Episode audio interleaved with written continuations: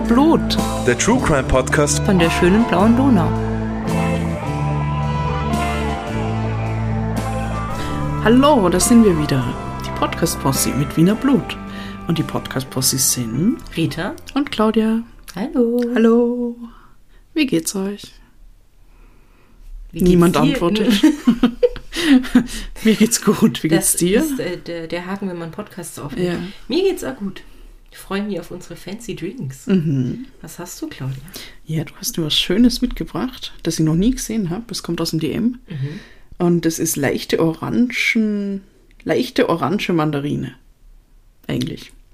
Mit Kokosnusssaft. Und Bio. Das probiere ich jetzt. Und Bio. Und was hast du? Ich habe Quintus Bio Quittenscider vom Biohof Lindner in Dreismauer. Der schmeckt gut. Der schmeckt wie normaler Orangensaft Wirklich? eigentlich. Also wie dieser Orangen. Es gibt ja so Orangensaft, wo keine, Kein äh, Fruchtfleisch. drin ist. So schmeckt das. Aber gut. Und schmeckt man nicht Kokos raus? Na, also ich nicht. Und die Mandarine? Weil Mandarinensaft Vielleicht ein halt eigentlich so bisschen. gut. Und der Cider ist lecker. Mhm. Recht ähm, säuerlich. Sehr erfrischend. Ja, und du hast uns einen Fall mitgebracht. Fall, ja, ich habe einen Fall mitgebracht unter Triggerwarnung. Oh, okay. Ähm, und zwar wird es in dieser Folge unter anderem um sexualisierte Gewalt gehen. Nur am Rande, keine Details und so. Aber ähm, wenn das für irgendwen da draußen ein schwieriges Thema ist, wo ihr lieber nicht äh, was dazu hören wollt, dann skippt die Folge am besten. Ähm, und aber generell, wenn ihr euch gerade in irgendeiner schwierigen Situation befindet oder es euch nicht gut geht oder ihr mit irgendwem reden möchtet, dann äh, gibt es wie immer ein paar Anlaufstellen, die wir euch dafür ans Herz legen möchten. Nämlich in Österreich das Kriseninterventionszentrum. Äh, das findet ihr online auf kriseninterventionszentrum.at oder die Telefonseelsorge mit der Website telefonseelsorge.at und der Telefonnummer 142. Und wenn ihr uns aus Deutschland zuhört, dann äh, könnt ihr die deutsche Telefonseelsorge anrufen zum Beispiel unter der Nummer 0800 111 0111 oder ihr geht's auf die Website telefonseelsorge.de. Und für all unsere Zuhörerinnen und Zuhörer aus der Schweiz gibt es zum Beispiel den Verein Die Dargebotene Hand. Ähm, den findet ihr im Internet unter 143.ch und 143 ist auch die Telefonnummer, die ihr aus der Schweiz anrufen könnt. Ich hoffe, ihr macht alle die dargebotene Handgeste, während wir das erzählen. Ja, wir machen das nämlich auch immer. Und ich hoffe, ihr ruft dort oder auch irgendwo anders an, wo ihr euch Hilfe holen könnt, wenn ihr Hilfe braucht. Ja. Macht's Vor allem um Weihnachten, Feiertage und Schiste. Was nicht, so viele Er- Erwartungen, Stress, so viel Familie. Ja, es ist- schwierige, Ja. schwierige Zeit. So, also ihr seid gewarnt, ihr seid vorbereitet, ihr seid ausgestattet mit äh, Telefonnummern für den Notfall. Dann kann es ja jetzt losgehen mit der Geschichte von Richard Singer. Aha. Und äh, für die Geschichte von Richard Singer begeben wir uns ins Wien des Jahres 1929. Und ich beginne direkt mit einem Ausschnitt aus der Arbeiterzeitung aus diesem Jahr. Zwei junge, unerfahrene Mädchen, keins davon ist Richard Singer. Das steht also nicht in der Zeitung, das war von mir. Also, zwei junge, unerfahrene Mädchen wandern an einem Sonntag hinein in die Stadt. Sie kommen aus Favoriten der großen Proletarierstadt und eilen nun mit aufgerissenen Augen und Ohren über den Ring. Die Lichtreklamen, die hauchzarten Toiletten hinter glitzernden Spiegelscheiben, Kaffeehäuser voll lachender, schwatzender Menschen, hupende Automobile, hastende Eleganz, das ist die Welt, von der sie ausgeschlossen sind, die Welt, die höchstens im Kino auch für Mädel aus Favoriten offene Pforten hat. Und die eine von den beiden Mädels, eine hübsche, gesunde 18-Jährige, denkt daran, dass in der Quellenstraße eine von Tag zu Tag hoffnungslosere Mutter sitzt. Wie lange werden sie noch die Miete bezahlen, das Notdürftigste kaufen können? Sie denkt an ihre steirische Heimat, die sie gemeinsam mit der Mutter vor einigen Monaten verlassen hat. Denkt an die Menschen in ihrem steirischen Dorf. Du sollst mir nicht verbauern, hatte die Mutter zu ihr gesagt. Und die 18-Jährige hatte sich mit allen Fasern ihres jungen, stürmischen Herzens nach dieser großen, unbekannten Stadt gesehnt, die so ganz anders war als die Heimat. Keine Saumpfade, keine einsamen Dörfer mehr, in denen ein Zug dem anderen glich. Nein, Wien, die Millionenstadt Wien, sollte ihre neue Heimat werden. Vom Südbahnhof fuhren sie mit der elektrischen in die Quellenstraße. Nun sind es bald fünf Monate, seit sie hier in der Großstadt weilen. Ihre Spargroschen schmelzen gefährlich zusammen und noch immer gibt es keine Arbeit. Sie hat das Maniküren erlernt in einem zweimonatigen Kurs, aber eine freie Stelle war bisher nicht aufzutreiben. Es gibt ja so viele 18-Jährige, die irgendwo ein paar Schillinge verdienen wollen. So viele. Denkt das Mädel aus der Quellenstraße vielleicht daran, dass einer von den vornehmen Herren im Stadtpelz an ihr Gefallen finden könnte, ihr vielleicht gar zu einer Arbeit verhelfen würde? Im Kino finden sich fast immer solche Kavaliere. Taucht vielleicht aus der Verzweiflung über die lange Postenlosigkeit der Gedanke auf, sich eine Stelle auch durch Liebenswürdigkeiten zu erkaufen? Irgendwo auf der Kärntner Straße trennen sich die beiden Freundinnen und das Mädchen aus der Quellenstraße wandert allein weiter. Von einer Auslage zur anderen. Diese 18-Jährige heißt Gemma M. Gemma. Gemma.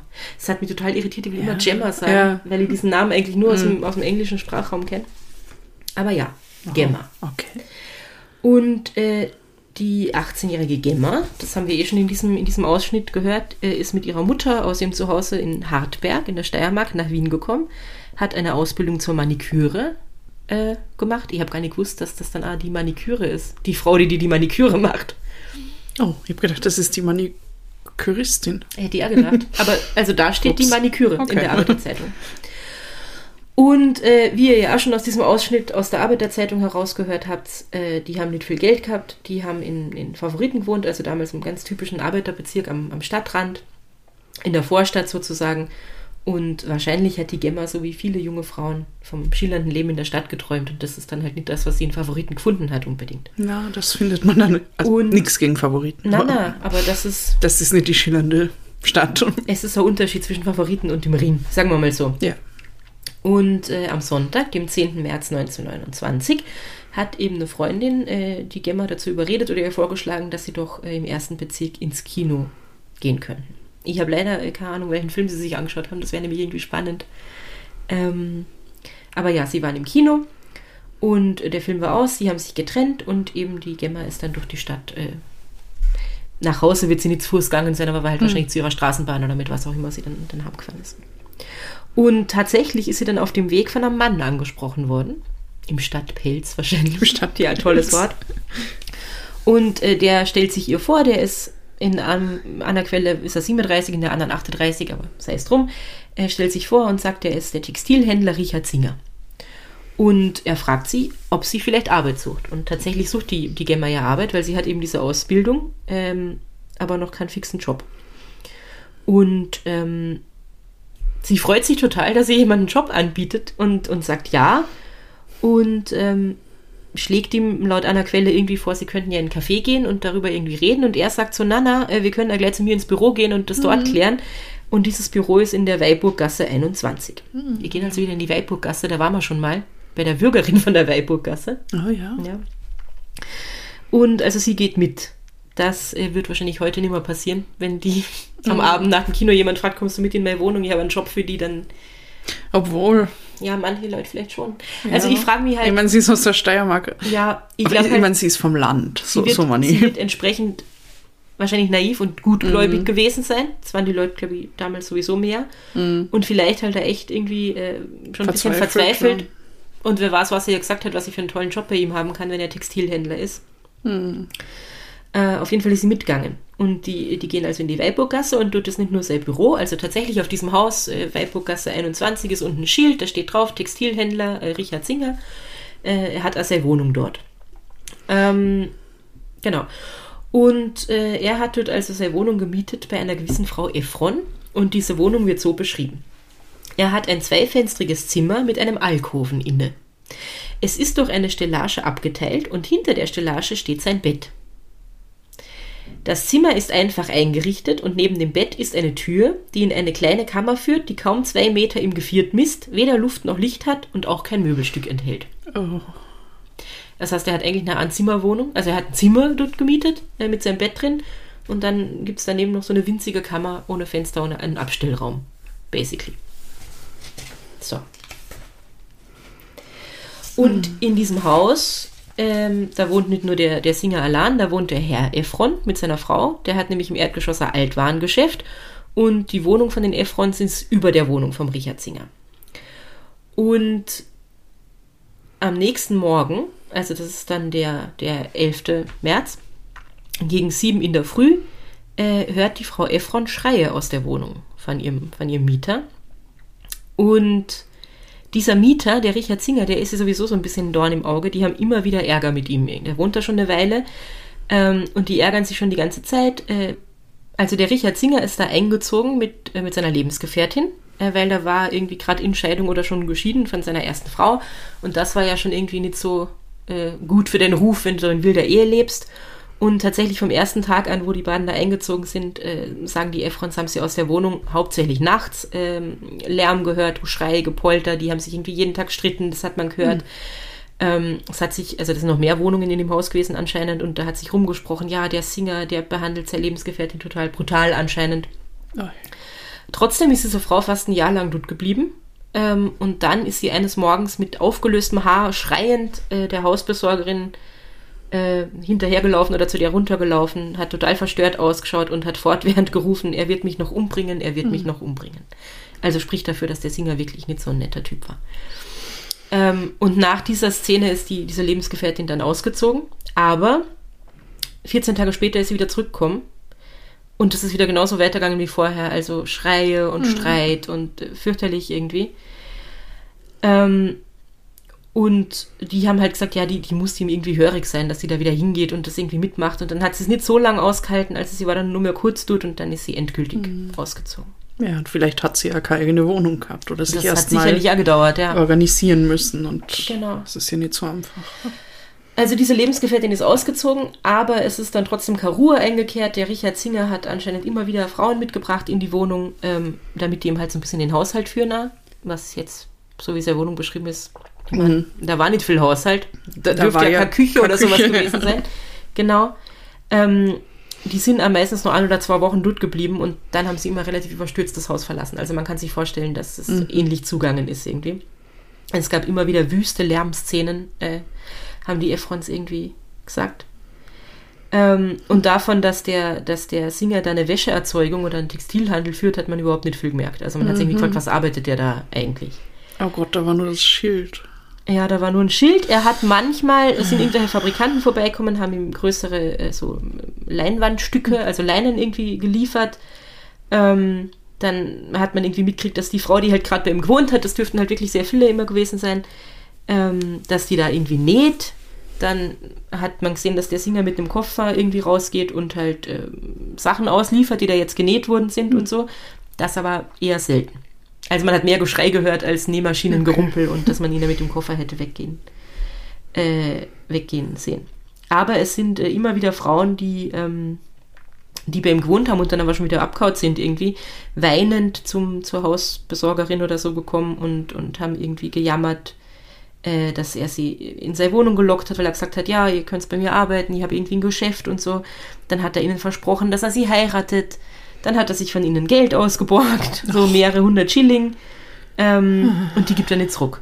Und dann sind sie halt immer zum Hausbesorger und haben gesagt, so, hey, kannst du mir helfen? Irgendwie musst du dem in die Wohnung und der schuldet mir noch Geld und so weiter und so fort.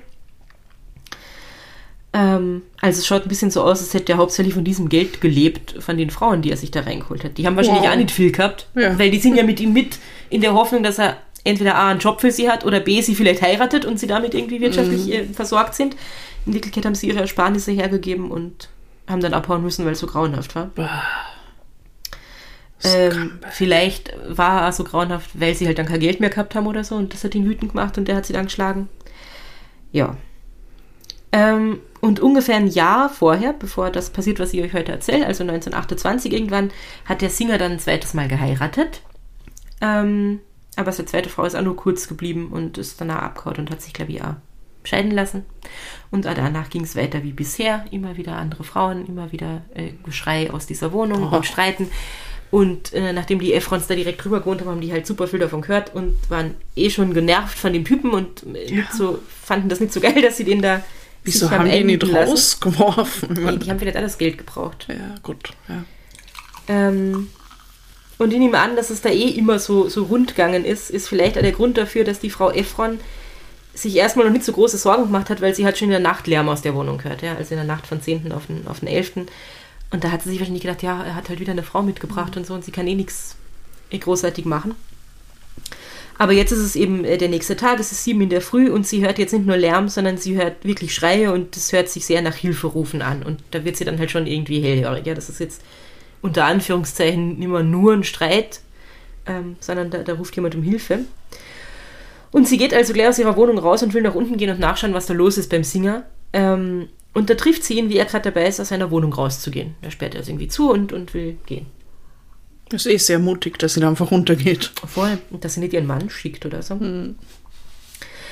Ähm, sie, sie stellt ihn jetzt aber zur, zur, zur Rede und sagt, hey, was sind das für Rufe aus deiner Wohnung und was ist denn da schon wieder los? Und er sagt ihr halt, sie soll sich nicht aufregen, es ist überhaupt nichts passiert. Ähm, das glaubt sie halt nicht, weil sie hat ja gehört, was sie gehört hat, er will halt irgendwie in die Wohnung rein und also egal, wer hat die Tür noch nicht zugemacht, sie will halt irgendwie reingehen. Äh, er verhindert das aber, schließt die Tür zu, geht die Treppe runter. Ähm, sie hört dann noch so ganz leise irgendwie was. Er ist sich ja nicht mehr so hundertprozentig sicher, glaube ich, sind das jetzt wirklich Hilferufe oder, oder was auch immer. Ähm, sie geht ihm auf jeden Fall nach und dann trifft sie ihn bei der Hausbesorgerin. Also das wird dann wohl im Erdgeschoss irgendwie gewesen sein. Und äh, die Hausbesorgerin, die ja das gar nicht mitkriegt hat, was, was die Frau Efron mit ihm gesprochen hat, die macht ihm auch gerade Vorwürfe wegen des ganzen Lärms in der Nacht. Also man hat es da unten gehört und die sagt da so, ey, es war schon wieder so laut und, und äh, was soll denn das? Aber da sagt er, ja, es ist nichts Außergewöhnliches passiert. Für ihn vielleicht für nicht. seine Ja. Verhältnisse vielleicht. Ja, es ist nichts, die sollen ihn in Ruhe lassen und der geht aus dem Haus raus und, und haut ab sozusagen. Aber die Frau Efron ist sich halt doch, je mehr sie drüber nachdenkt, sicher, das ist nicht das Übliche, das, da steckt irgendwie mehr dahinter, das waren Hilferufe und so, da muss irgendwas passiert sein. Also geht sie zur Sicherheitswache und sagt Bescheid oder ruft dort an, weiß ich nicht genau. Auf jeden Fall verständigt sie die Sicherheitswache, also basically die Polizei. Aber eigentlich sollte sie einen Schlüssel haben, oder? Naja, jetzt hat der Vermieter ja nicht einen Schlüssel für die Wohnung. Aber damals doch. Sie hat halt anscheinend keinen. Ja. Oder vielleicht will sie ja nicht allein reingehen. Man weiß Ja, ja Gott, nicht. das, das, das macht Sinn, ja.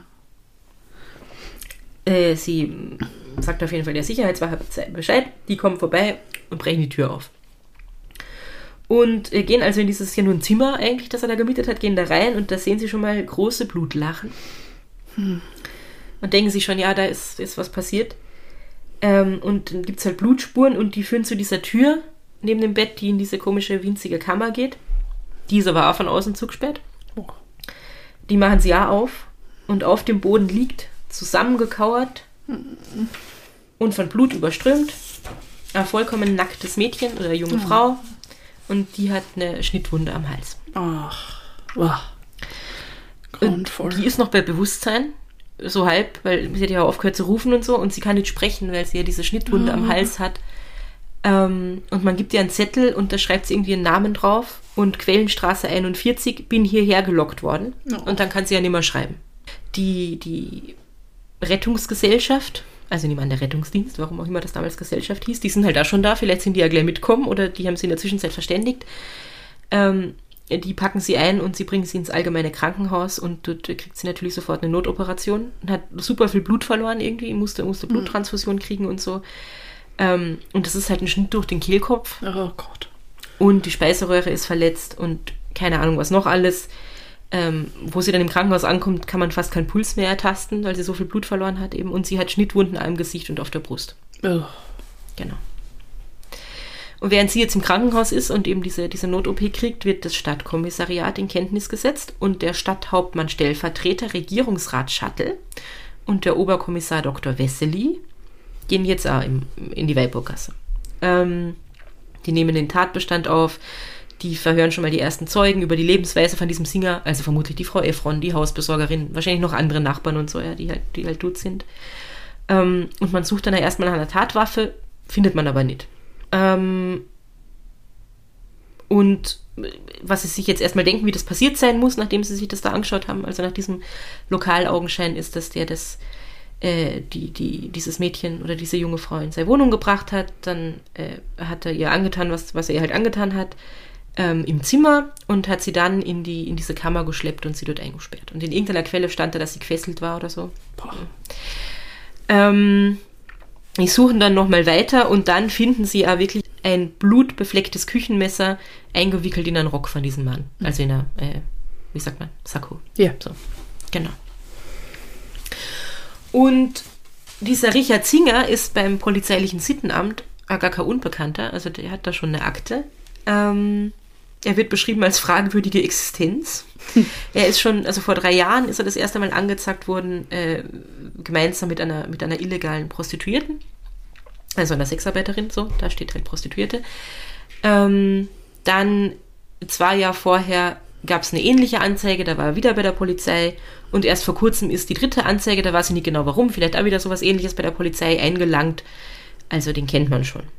Und dieser Regierungsrat Shuttle, der ja da eben mit ermittelt, der, der ähm, will eigentlich gerade die, die Verfolgung von diesem Singer einleiten, also dass man jetzt mal guckt, wo ist denn der? Und dann kommt plötzlich schon die Nachricht, der Singer ist äh, zum Stadtkommissariat gegangen und hat sich selber gestellt. Oh, schau an. Ja. Und jetzt wird der Richard Singer natürlich einvernommen. Und äh, was macht er da bei diesem Verhör? Ähm, er rechtfertigt sich mit großem Bedacht und langen Pausen. Ähm, weil das schaut so aus, als würde sich wirklich jede Antwort, die er gibt, da genau überlegen. Er redet mit dem Polizeioberkommissar Dr. Jülich und er sagt dort Folgendes. Der Richard Singer habe am vorherigen Abend gegen 10 Uhr abends am Parkring, also im ersten Bezirk in Wien, ähm, dieses Mädchen angesprochen und hat ihr im Dunkeln, ähm, es war ja jetzt nicht so beleuchtet, wie es heutzutage irgendwie beleuchtet ist, hat er ihr ähm, Geld gezeigt, weil er eben sagen will, guck mal, ich habe Geld und komm doch mit. Also gar nicht, ich habe ihr einen Job angeboten, sondern eigentlich, äh, ich habe ihr Geld angeboten, damit sie halt mitkommt zu mir. Das sollte wohl ausschauen wie eine 100-Schilling-Note, war aber gar keine 100-Schilling-Note, sondern ein Achtellos der Klassenlotterie. Und das hat er so gefaltet mit der Rückseite nach außen, dass es halt ausschaut auf den ersten Blick wie ein. Geldschein. Erzählt der Singer selber, weil er nämlich sagt, das ist ein Trick, den macht er öfter, wenn er jemanden kennenlernen will. Funktioniert ganz super, ist ein toller Tipp, mach ich immer. So. Und dann sagt er eben, sie hat vorgeschlagen, gehen wir doch in ein Kaffeehaus. Und er sagt, na, das machen wir nicht, ich habe eh selber eine Wohnung und da wohne ich allein und wir können ja gleich zu mir gehen. Und dann sagt er, äh, diese, diese junge Frau, dieses Mädchen, und das ist natürlich die Gemma, von der wir schon gehört haben, ja, ähm, äh, geht dann mit ihm mit, geht in die Wohnung, sagt erstmal, ah, da ist es aber dreckig, da muss man aber viel putzen, damit es irgendwie ordentlich ausschaut, wird vielleicht auch gestimmt haben. Ähm, und, und dann sagt sie, sie würde gerne in die Küche gehen und sich einen Tee äh, machen. Wahrscheinlich gibt es irgendwo so eine Gemeinschaftsküche oder so, weil in seiner Wohnung Ah, kann ja, die ja, ja, nicht sein. muss sein. Ja. Genau. Und sie wird sich also gerne einen Tee machen und er sagt, äh, na, du machst dir sicher keinen Tee, ich habe keinen Tee daheim und rum habe ich auch keinen, also es gibt keinen Tee, du bleibst jetzt da. Und dann äh, sagt der Singer, hat sie halt gesagt, ja, gib mir die 100, Euro, äh, 100 Schilling, die 100 Euro Schilling, Die Euro Schilling. die du, mir, die du mir versprochen hast, weil ich bin irgendwie ein armes Mädel und du musst mich unterstützen. So, so schildert er das. Und er sagt dann zu ihr, er, er gibt ihr nur das, was er ihr wirklich geben kann. Also sicher nicht 100 Euro Schilling. Er Die hat er ja nicht. Ja. er hat ja nur ein Achtel los. Ähm, und, und sie beharrt aber drauf, ja, du hast mir das Geld versprochen, gib mir das Geld und will aus der Wohnung gehen. Und dann lauft er ihr nach, sagt er, und drängt sie wieder zurück rein in die Wohnung. Es kommt zu einem kleinen Handgemenge. Im Verlauf dieses Handgemenges nimmt sie, ähm, nee, Quatsch, es wird ja noch absurder. Im Verlauf dieses Handgemenges hat sie ihn gefesselt, Aha. womit auch immer. Sie hat Klar, ihn ja. gefesselt. Mhm. Dann hat sie ihn in die Küche gezerrt. Dann hat sie ein Küchenmesser ergriffen und dann wollte sie auf ihn losgehen. Weil sie wollte ja unbedingt die 100 Euro Schilling. Und er hat sich gewehrt und ähm, hat sie also weiter in das Zimmer gedrängt. Sie hat ja das Messer in der Hand gehabt, dann hat er ihr irgendwie das Messer entwenden können und hat halt zugestochen. Während- in Notwehr. Während er gefesselt während er war. gefesselt war, Ja. genau. Und da hat er sie wohl am Hals getroffen. Ah ja. Und dann war, ist sie blutüberströmt zusammengebrochen und hat laut um Hilfe gerufen und dann hat er sie bei den Füßen gepackt, in Panik halt, weil das wollte er ja alles gar nicht. Und äh, hat sie, also sie war mit dem Kopf am Boden, er hat sie bei den Füßen und schleift sie also am äh, Fußboden entlang in diese angrenzende Kammer und legt sie erstmal dort rein, weil er gar nicht weiß. So ist total überfordert mit dieser Situation. Und da passiert, kommt eben diese Blutspur zustande. Ja, das ist, was der Singer sagt, was passiert ja. ist. Das ist alles nur unglücklicher Unfall. Ja, also es klingt alles ein bisschen nach Bullshit, was der Singer da erzählt, wenn du, Ja. wenn du mich fragst. Ach, Aber das ist also, was er, was er sagt. Äh, Es klingt unglaubwürdig, das sagen auch die Leute damals, äh, es klingt unglaubwürdig, was du da erzählst. Und es widerspricht auch dem, was die Gemma selber sagt. Sie wird nämlich ja was dazu sagen, was passiert ist. Sie kann wieder was sagen. Ja, weil sie hat diese Not-OP, sie ist dann danach halbwegs ansprechbar und dann geht man natürlich zu ihr hin und will auch von ihr so viele Infos wie möglich irgendwie kriegen, um diesen Tathergang aufzuklären. Sie kann ja immer noch nicht sprechen und äh, will zunächst wieder schreiben, das hat sie ja schon, äh, wo man sie gefunden hat, hat sie es geschrieben. Sie ist aber noch so schwach, sie fällt immer wieder in Ohnmacht. Und dann hat sie irgendwann das mit dem Schreiben aufgegangen und hat, äh, aufgeben und äh, hat dann versucht zu sprechen. Sehr schwer verständlich, sehr mühsam, aber es ging irgendwie.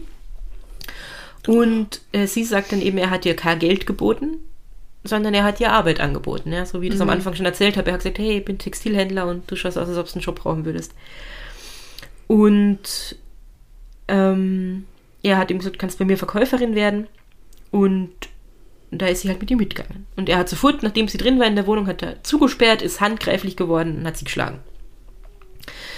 Also sie sagt dann in ihrer Aussage weiter, er hat sie vergewaltigt, dann hat er sie in die Kammer geworfen, dann hat er sie verletzt, dann äh, mit dem Messer hat er ihr äh, Messer hat er in die Brust gesetzt und ihr Morddrohungen ausgesprochen. Dann ist er irgendwie, zweimal ist er weggegangen aus der Kammer raus, dann ist er wieder in die Kammer rein, hat sie wieder geschlagen, hat ihr wieder gedroht. So, das ist, was wirklich passiert ist. Und ja, es klingt da irgendwie logischer als das, was er erzählt. Ja, was passt da zu dem, was, was die Polizei dann vorfindet? Ja, es passt da zu dem, was man sonst schon so über ihn weiß und, Ja. und äh, wie es da sonst so abgeht. Und sie sagt dann irgendwann später zu einer Krankenschwester, sie ist nicht in unehrenhafter Absicht mit zu ihm gegangen. Also das ist ja so schlimm, dass sie das so beschäftigt Ja. in diesem Zustand. Und dieses Arschloch mit Verlaub behauptet auch noch, ja, ich habe ihr Geld angeboten und sie ist halt dann mitgekommen. So Also, schrecklich, dass das halt so eine Rolle spielt. voll. Ja, Dann wie auch man, wenn nämlich. wie man den Rest bewertet, was danach passiert hat. Ja, aber auch so schlimm, wenn man die ist 18 und halt Mhm. kommt vom Land und, und der sagt sowas über sie. Das ist für sie ja total schlimm. Ja. Nicht nur, wie es bewertet wird, sondern, ja. Und sie soll ähm, immer wieder dann im weiteren Verlauf ihres Krankenhausaufenthalts soll sie weinend aufgewacht sein und, und ins Bett von einer anderen Patientin gestiegen sein, weil sie Oh. mit allein in ihrem Bett liegen wollte und Panik hatte Mhm. und keine Ahnung, was für Orge-Flashbacks irgendwie. So. Also die Gemma ist im Krankenhaus, ist so auf dem Weg der Besserung, erholt sich da anscheinend ein bisschen.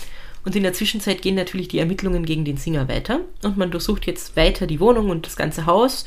Und man findet im Keller von dem Haus in der Weiburgasse was sehr Interessantes, beziehungsweise Erschreckendes, nämlich eine frisch gegrabene Grube. Oh.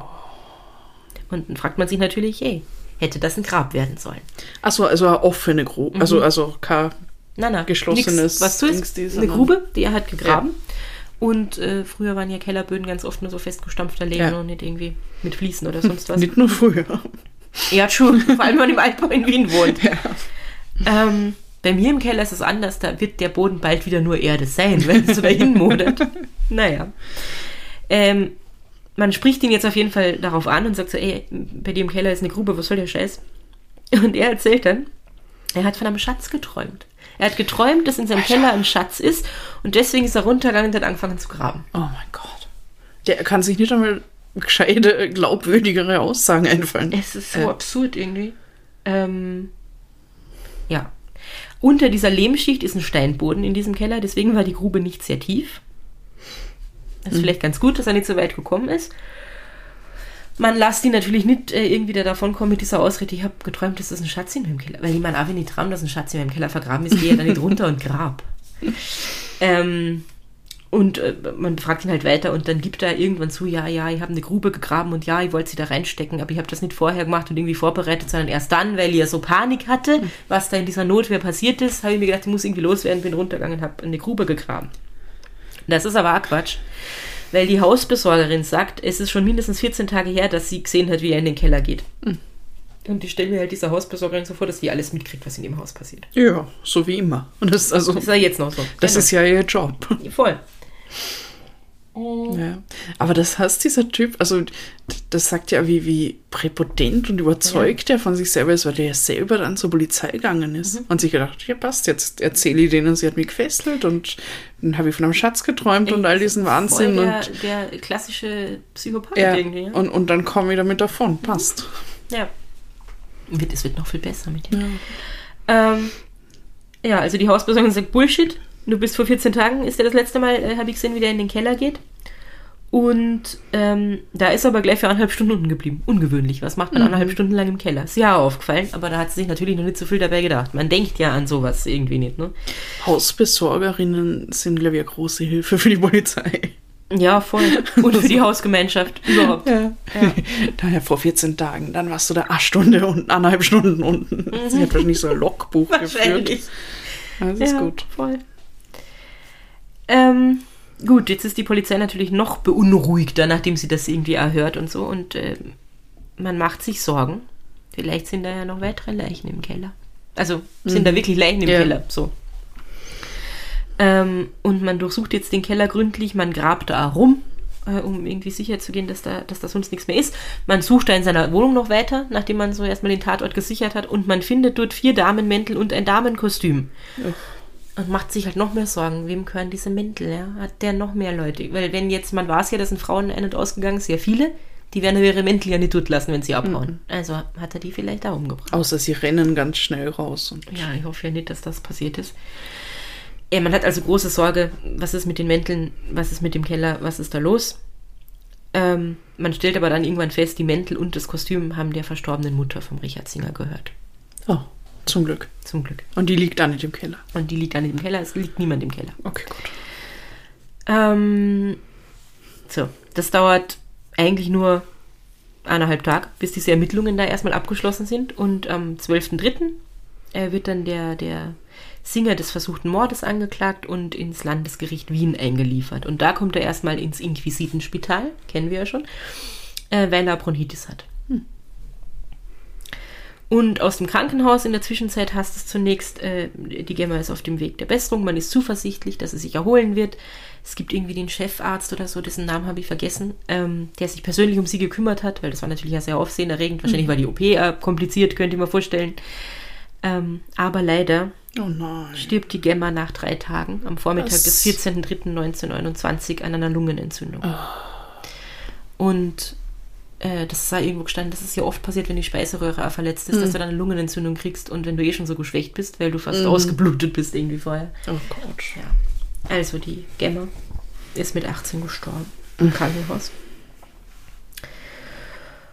Und wird dann auch beigesetzt und die Mutter soll am Grab gerufen haben, Gemma, bald bin ich bei dir, aber du musst gerecht werden, die Schandtat muss gerecht werden. Und eine andere Frau, die auch bei dieser Aufbahrung dabei war, hat äh, wohl gesagt, sie soll uns verzeihen, was ihr in Wien angetan wurde. Weil sie war ja eigentlich gar Wienerin. Sie war ja erst fünf Monate da. Ja, und es hat ihr so geklungen, also in deiner Einleitung, als hätte die Mutter das irgendwie für sie gewollt, dass sie daherziehen, damit Mhm. Sie sie, das nicht- ja. Großstadtleben und, und Sie soll nicht verbauern, Ja. soll irgendwie einen besseren Job ja, äh, haben ja. und so mehr oh, Chancen. mein Gott, wie schrecklich. Ja. Das- Ganz grauenhaft. Und jetzt ändert sich natürlich ja die Anklage vom Singer. Es ist nicht mehr versuchter Mord, es ist Mord, wegen dem er angeklagt wird. Und ähm, er muss aber jetzt, also er ist dann irgendwann wieder aus dem Inquisitenspital raus, Bronchitis gut. Ähm, man muss ihn dann in einer Einzelzelle unterbringen, weil die anderen Häftlinge äh, protestieren dagegen, mit dem gemeinsam untergebracht zu werden. So scheiße finden sie ihn. Und sie sagen, sie können nicht dieselbe Luft atmen wie er. Das ist Wow. unzumutbar. Ja. Weil nämlich er ist in die, in die Zelle gekommen, gebracht worden und hat dann vorgeschlagen den anderen Männern, die da drin waren, hey, wollen wir nicht eine Runde Schach spielen, um uns die Zeit zu vertreiben. Und die waren total, also die haben natürlich auch mitgekriegt, was da für ein Fall dahinter ist und die waren total empört, dass der den Vorschlag jetzt einfach Schach zu spielen, waren eh schon ein bisschen angewidert von dem Typen und haben ihn geohrfeigt und dann hat er fürchterlich geschrien und dann waren sie noch empörter, äh, dass der wegen so einer Kleinigkeit schreit, aber die Schreie von der Gemma waren ihm egal, so sagen das die Häftlinge dann. Und daraufhin hat er dann aber gesagt, naja, ich wäre ja eh nur für zwei bis drei Jahre eingesperrt, so, weil hin worden ist sie ja nicht wegen mir, sondern erst später, da können sie mich nicht wegen Mordes verurteilen. Sagt er. Ja. Da Ja, da- hat er ja viel Ahnung So, gehabt. und daraufhin haben angeblich die. Häftlinge, ja, äh, wait for it, Oh no. haben die Häftlinge dann äh, wohl auch verprügelt. Da hat sich die Gefängnisleitung aber nicht dazu geäußert, weil das sollte ja eigentlich auch nicht passieren. Auf jeden Fall haben sie gesagt, so, ey, den müsst ihr aus unserer Zelle raustun. Wir wollen mit dem nicht die gleiche Luft atmen. So. Das ist ja oft so, nur mit Sexualverbrechern oder mit Ja. irgendwie, mit Kindern ist ja noch schlimmer, so dass die dann kein schönes Leben im Gefängnis haben. Also der, der Singer, der sitzt jetzt in seiner Einzelzelle im Landesgericht und äh, währenddessen beginnt am Bezirksgericht Innere Stadt ein Prozess gegen ihn. Aber nicht wegen dem, was er der Gemma angetan hat. Also nicht der Strafprozess, sondern seine Vermieter, die Familie Efron, führt einen Prozess gegen ihn, weil die wollen ihn aus dieser Wohnung raus haben und am besten dafür entschädigt werden, was sie da alles mitgemacht haben. Ah, Ähm, okay, das geht nicht so einfach. Das A- Anscheinend also das war kompliziert irgendwie. Ja, anscheinend war das kompliziert. Und ähm, die Klage wird, äh, die Anklage wird vertreten von Dr. Ludwig Mattausch. Und der führt als Kündigungsgrund, also für diese, für diese Wohnung, ich glaube, es geht auch darum, dass sie da wieder jemand anders einziehen lassen können und ihn sozusagen sofort, weil er sitzt ja nur in Ja, Untersuchungshaft ja, sozusagen. Ähm, der führt eben an, dass der Singer in seiner Wohnung wiederholt äh, Frauen und, und Mädchen beherbergt hat, die er von der Straße mitgenommen hat. Das geht schon mal nicht irgendwelche anderen Leute da beherbergen, wenn du nur als Einziger da gemeldet bist. Dass er sie brutal misshandelt hat, äh, dass äh, diese Lärmszenen, die es da gab, den, den anderen Parteien in dem ruhigen Haus das Wohnen zur Qual gemacht haben. Der Singer hat jetzt natürlich da äh, Einwände dagegen und diese Gegeneinwendungen, die verfasst er selber aus seiner Einzelzelle im Landesgericht und äh, sagt, die in der Klage erwähnte Gemma M. wurde von mir nicht auf bestialische Weise ermordet. Vielmehr wurde bei derselben Lungenentzündung als Todesursache festgestellt, welche vielleicht infolge von Selbstverstümmelung oder eines unglücklichen Zufalls oder vielleicht noch aus anderen nicht feststellbaren Gründen einen tödlichen Ausgang genommen hat. Was? Was? Was? Wie, wie kann man eine Lungenentzündung von Selbstverstümmelung? Was? Ja, wahrscheinlich behauptet er jetzt, sie hat sich selber in den Hals geschnitten oder fuck. so. Ja. Und er hat nichts damit zu tun. Also er hat sie nicht, er hat überhaupt nichts getan, sie hat eine Lungenentzündung gekriegt. So, putzt er sich irgendwie ab. Ähm, und, und sein Verteidiger, ein Verteidiger, den, äh, den Herrn Krüger, und der führt dann zum Schluss dieses Schriftsatzes nochmal an, dass der Singer ja geistig nicht normal sei. Ja. Und äh, deswegen ist er gegenwärtig einer psychiatrischer Untersuchung. Ja, na sicher, hat ein Gutachten über ihn erstellt.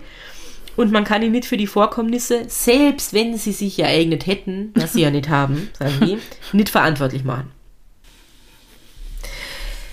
Man hat ursprünglich auch beantragt, dass, äh, dass der Singer da vorgeführt wird bei diesem, bei diesem Prozess gegen ihn, also aus dem Landesgericht hingebracht wird. Das wurde abgelehnt. Ähm, also er hat da nur seine schriftlichen Einwände irgendwie hinschicken können. Und äh, hat, die Verhandlung hat also in seiner Abwesenheit stattgefunden und der Richter, der Zuständige, hat dann beschlossen, dieses Verfahren, äh, das unterbrechen wir jetzt erstmal und warten, bis dann der Strafprozess beendet ist und dann nehmen wir das wieder auf, wegen diesem Mietbums. Genau. Blöd für die Efrons. Blöd für die Efrons. Aber man kann Ja. erstmal froh sein, dass er weg ist, würde ich sagen. Aber da geht es wahrscheinlich dann auch darum, irgendwie, ähm, weil der bezahlt ja seine Miete, also sollte ja seine Miete weiterhin bezahlen. Und wo soll, wir, wie soll das jetzt machen? Ja, und das wird wahrscheinlich nicht monatlich gewesen sein, sondern wöchentlich oder sowas. Und, und wahrscheinlich wollen sie dann schon irgendwelche Mieteinnahmen damit Ja. mit zurückklagen und so. Wahrscheinlich, ja. Voll. Ja, passiert jetzt erstmal nichts. Der Strafprozess gegen den Richard Singer beginnt dann im November 1929. Also ein bisschen mehr als ein halbes Jahr, acht Monate später, nach, dem, nach der Tat. Äh, Wie das so oft ist bei solchen aufsehenerregenden Prozessen, wartet eine ganze Menschenmenge schon vorm Gerichtssaal. Die wollen dann natürlich alle dabei sein. Ähm, der Singer erzählt grundsätzlich erstmal, wo er vernommen wird, wieder genau das Gleiche, was er eh schon erzählt hat. Es gab also ein Handgemenge äh, und, und äh, sie hat ja das Messer in der Hand. Er versucht ihr das abzunehmen und erst, wo sie anfangen zu schreien, sieht er, dass er sie bei dem Versuch verletzt hat, sozusagen in Notwehr. Ähm, da sagt er dann genau, dass er sie gefesselt hat und sie in die Kammer gebracht hat und dann irrt er durch die Straßen und sagt sich die ganze Zeit, sei Frau, von der er ja geschieden ist, ich weiß nicht, ob die erste oder die zweite, die ist schuld, dass er jetzt in so einer Scheißsituation ist. Ah ja. Das ja. erzählt er im Gericht. Aber er gesteht halt schon, ne? Also sie war dort und, und ja, er hat dieses Messer geführt, aber es ist keine Absicht gewesen und so. Und er sagt dann auch wirklich im Gericht, aber Herr Kommissar, wir können es nichts machen, ich war ja schon am Steinhof. Das letzte Wort haben die Gerichtspsychiater. also für alle, die das nicht wissen, Steinhof ist halt, äh, ist es immer noch, war damals auf jeden Fall eine Psychiatrie und da war er schon. Also er möchte sich schön als unzurechnungsfähig irgendwie da rauswinken. Na, aber je- also jetzt ist das ja die, die Baumgartner Höhe. Ah, true. Das, ja. da ist noch eine Psychiatrie, Mhm. aber halt ein anderes, weitere Ja. Krankenhausteile Genau. und so. Genau. Ja, Soweit also, die war's, ja. ja, ich glaube, du hast recht. Also nicht Stein, da war er noch nicht, sondern Steinhof. da war er eben in der Psychiatrie. Und ja, sagt er also, wir können es nichts machen. Es werden, äh, wird natürlich nicht nur er zu Wort kommen in dieser Verhandlung, sondern Polizisten, Nachbarn, Nachbarinnen, die Krankenschwestern, die da mit der, mit der Gemma irgendwie Kontakt hatten, die Ärzte, die werden alle vernommen. Die Häftlinge werden vernommen, mit denen er kurz zusammen war. Ähm, genau. Und äh, natürlich ja alle möglichen Augenzeugen vom Tatort. Also, wer war da dabei? Die Frau Efron, die Hausbesorgerin, der Hausbesorger, die Polizisten, die Rettungskräfte, die da rein sind. Und die sagen eben, äh, an den Wänden von dieser Kammer, von dieser winzigen, wo sie eingesperrt war, waren blutige Handabdrücke. Vermutlich, weil sie sich halt immer wieder aufrichten wollte. und irgendwie hat sie das nicht geschafft. Die Türklinke war abgefallen innen, weil er hat die zugesperrt und sie hat wahrscheinlich so lange an dieser Türklinke rumgerüttelt, bis die abgefallen ist. Und der Hausbesorger sagt aus, sie war splitternackt und am ganzen Körper war kein weißer Fleck. Es hat ausgeschaut wie ein blutiges Trikot. Oh, fuck. Ja. Also richtig grauenhaft. Jetzt habe ich eh schon gesagt, dass äh, natürlich der, der Singer psychiatrisch, psychologisch untersucht worden ist, dass es Gutachter gab und die attestieren ihm eine intellektuelle Schwäche und moralischen Schwachsinn. Moralischer Moralisch. Schwachsinn. Ich meine, das würde ich gern vielen Dingen attestieren, die so sieht den ganzen Tag, aber Ja, ja, ja. Er war tatsächlich schon fünfmal in Steinhof, also in der Psychiatrie in seinem Leben. Und der ist ja noch nicht so alt, ne? er ist Ende 30. Er hat, angeblich hatte er Visionen, hat er zumindest selber gesagt. Wahrscheinlich hat er so Träume, wie der Schatz ist im Keller vergraben. Und er ist äh, in der vierten Klasse Volksschul ausgeschult worden mit 13. Also er ist einfach Mit so 13, oft, oh. er ist so oft sitzen geblieben in den ersten vier Schuljahren, dass er über das vierte Jahr nie rausgekommen ist. Ähm, die Anklage sagt, also dieses Gutachten ist ähm, von, von, von den Verteidigern sozusagen genutzt worden, weil die halt sagen, naja, der hat offensichtlich psychische Probleme, der war schon fünfmal in Sternhof, der ist nicht besonders schlau, der ist so oft sitzen geblieben, der hat eine intellektuelle Beeinträchtigung, bla bla. Die Anklage sagt aber, er lebt im Parasitentum von Frauen. Und äh, die Tatsache, dass er immer wieder Frauen anlocken konnte, auch mit seinem Trick, wie er da dieses Lotterielos faltet und so, das spricht schon für eine gewisse Intelligenz. Also so Ja, deppert ja. kann er ja nicht sein, weil er hat es immer wieder geschafft, dass diese Frauen zu ihm in die Wohnung gehen. Mir erinnert das übrigens ein bisschen an die goldenen Handschuhe, ne? so Frauen mitnehmen Gott. und die sind dann kurz bei dir und so. Ah, Ja. Die sagen, das Einzige, was er hat, ist ein moralischen Charakterdefekt. So. moralischer Schwachsinn. Moralischer Schwachsinn. Ihm, ihm äh, fehlt das sittliche Empfinden. Er sei aber weder geisteskrank noch geistesschwach und für die Tat voll verantwortlich. Also die sagen so, basically, er ist total zurechnungsfähig. Ja, weil das sind ja keine äh, Dinge, die er im Affekt irgendwie oder, oder halt so einfach, weil er gerade Lust dazu hat, macht, sondern da steckt ja Planung dahinter. Dann Wahrscheinlich, ja. muss man sich jemanden aussuchen, dann, dann muss man dieser Frau dieses komische Los sagen und Mhm. Das sie er ja überzeugen. öfter gemacht. Ja. Und das, das zieht er immer wieder Mhm. ab und so. Also, ja. Ja. Also diese, diese Sachverständigen, die ihm da dieses Gutachten erstellen und, und, ähm, und der Verteidiger und die Anklage, die liefern sich da irgendwie ein Kreuzverhör, das fast zwei Stunden dauert. So schießen die sich da irgendwie die Argumente zu. Ähm, der Singer meldet sich dabei selbst zu Wort und beteuert seine Unzurechnungsfähigkeit. Ähm, es wird dann ein Fakultätsgutachten über den Geisteszustand gefordert und der Ankläger fordert außerdem einen Lokalaugenschein mit den Geschworenen. Die sollen sich mal selber anschauen, wie diese Wohnung ausschaut. Was für mich aber auch bedeutet, dass die Wohnung immer noch so ausschaut, wie, also dass da nicht viel Ja, passiert ist in ja. der Zwischenzeit. Kann man wahrscheinlich nicht weiter vermieten, derweil. Eben Genau. weil zum Beispiel dann noch die Geschworenen hin müssen. Und so. Voll. Und die gehen also jetzt alle mit dem Gericht, also allen Menschen, die da vom Gericht anwesend sind, in die Weibburggasse 21. Und spätestens das, was sie da jetzt noch vom Tatort sehen, das dürfte sie dann von der Schuld vom Singer überzeugt haben, weil nach einer Dreiviertelstunde Beratungszeit wird er einstimmig schuldig gesprochen. Und zwar schuldig der Erpressung, der besonders schweren Einschränkung der persönlichen Freiheit und des Meuchelmordes. Und äh, die Geschworenen sagen, also sie betrachten ihn als vollkommen zurechnungsfähig. So, das ist also sein, Gut. sein Urteil. Und verurteilt wird er, und das finde ich ein bisschen wenig. Oh na, sind es zwei bis drei Jahre. Na, aber es sind 16 Jahre, Okay, ja. ja. immerhin schwerer Kerker, dunkelhaft an jedem 11. März. Also am Tag, an dem er das getan hat. Ähm, und er ist aber nicht 16 Jahre im, im Kerker, weil 1941 ähm, stirbt er in Stein, er ist nach Stein okay. gekommen, Ah. an den Folgen einer Lungenentzündung. Wie ironisch. Ja. Welche Ironie des Schicksals. Und das ist die grausliche Geschichte von Richard Singer und der Gemma. Und ähm, zum, zum Abschluss ließ sie euch jetzt noch ein Zitat vor aus der Zeitung Das kleine Blatt, das die nach, äh, also in einem Artikel, den sie nach dem Ende des Prozesses veröffentlicht haben. Gemma, du warst arbeitslos. Vielleicht war es gerade der brennende Wunsch, endlich arbeiten zu dürfen, der dich verlockt hat, den gleisnerischen Versprechungen deines Mörders zu glauben. Aber nicht das allein war's, was du erlebt und gelitten hast. Das bitterste, entsetzlichste ist in deine letzten leidvollen Stunden zusammengedrängt. Zehntausende, nein Hunderttausende deiner Generation leben und kämpfen dafür, dass die jahrhundertealte, oft grausame Herrschaft über dein Geschlecht gebrochen werde. Nicht mehr Haussklavin, aber auch nicht mehr das Mittel zum Zweck der erotischen Befriedigung des Mannes soll die Frau sein. Ja. Ja, Ja. das unterschreibe ich so. Hat sich halt nicht viel getan. Ja. Irgendwie. Ja. Und das ist jetzt wirklich das Ende. Und jetzt noch schnell die Quellen. Arbeiterzeitung, habe ich schon gesagt. Das kleine Blatt, habe ich schon gesagt.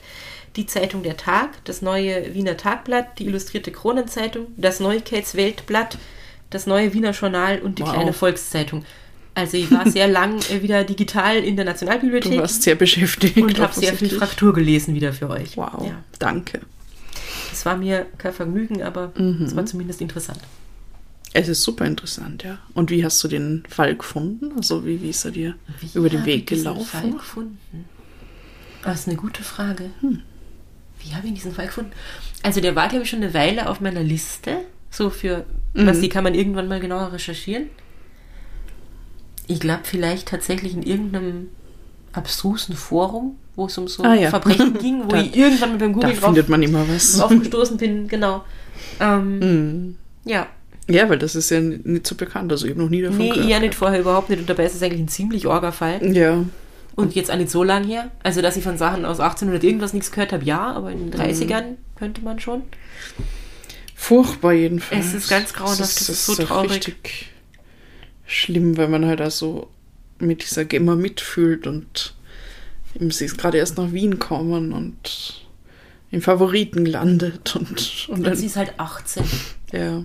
Und ich finde, also was du vorher gesagt hast, dass die Mutter sie ja das sozusagen ja. initiiert hat, dass sie nach Wien geht, die muss sich ja, also sie muss natürlich nicht, weil es ist totaler Blödsinn, aber die Ja. hat sich bestimmt schreckliche äh, Vorwürfe gemacht, irgendwie und sich schuldig gefühlt. Ja, und sie hat ja gesagt, sie wird ja bald folgen. Das, Ja. das kann ich sehr gut verstehen, weil, also ja, aus ihrer Sicht, das ist einfach äh, Ganz Katastrophe. Ja, Das war wahrscheinlich ja das einzige Kind, könnte mir ja, vorstellen. ja, klingt so.